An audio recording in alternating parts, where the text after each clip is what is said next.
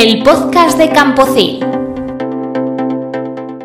Fuerte bajada del cereal ante la seguridad de que Ucrania seguirá exportando. En la sesión de la lonja, nueva bajada generalizada de los cereales gracias a las noticias de los mercados internacionales. Ya se da por descontado que se renovará el acuerdo que facilita la exportación de grano de Ucrania, gracias a la mediación china. La bajada del petróleo y la paridad euro-dólar presionan los precios hacia abajo y solo la sequía que continúa en Argentina frena en parte esta caída. En el mercado nacional, los compradores no tienen prisa en cerrar operaciones a la espera de nuevas oportunidades, puesto que además el consumo ganadero se ha ralentizado. Miles de profesionales se concentran contra la catástrofe apícola. Asaja, COAG, UPA y cooperativas agroalimentarias se han manifestado este jueves frente al Ministerio de Agricultura para pedir auxilio ante la crisis que atraviesa la producción de miel.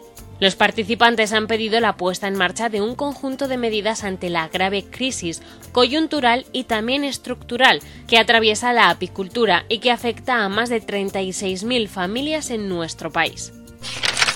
La adormidera desaparece del mapa. El campo de Castilla y León pierde este año una de sus estampas más vistosas y también una interesante opción para las rotaciones. La compañía Alcaliber ha comunicado a los agricultores de Adormidera que no podrá hacerse cargo de la producción este año, al parecer por motivos de rentabilidad, aunque mantendrá los ensayos y pruebas para retomar el cultivo en 2024. Fuentes del sector señalan que en comunidades como Castilla-La Mancha la superficie de esta amapola blanca caerá un 30%. Los rendimientos en parcelas de siembra directa o convencional son casi idénticos. Un estudio del Ministerio de Agricultura, Pesca y Alimentación constata el avance de las técnicas clave que ayudan a la captación neta de carbono de las tierras agrícolas durante la última década. Tanto la siembra directa como las cubiertas vegetales permiten reducir las emisiones de CO2 de la actividad agraria y mejorar la estructura de los suelos, a la vez que aminoran su erosión y desertización. El documento Agricultura de carbono, siembra directa y cubiertas vegetales sintetiza las principales conclusiones del análisis sobre la evolución de ambas prácticas, que además incluye por primera vez información sobre los rendimientos obtenidos con la siembra directa, casi idénticos a los de la siembra convencional.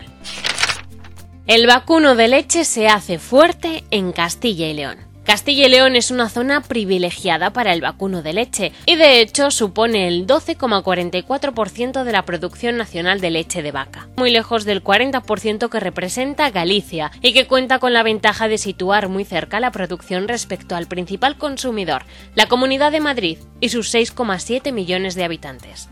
Se trata de un sector estructurado, como demuestra el hecho de que el 85% de la leche producida en Castilla y León se entrega en la comunidad. Y es un sector joven, con una media de edad de 51 años en el conjunto de España y de 52 años en Castilla y León, una media 10 años inferior a la del agricultor. Y hasta aquí ha llegado el resumen de las noticias más relevantes de esta semana.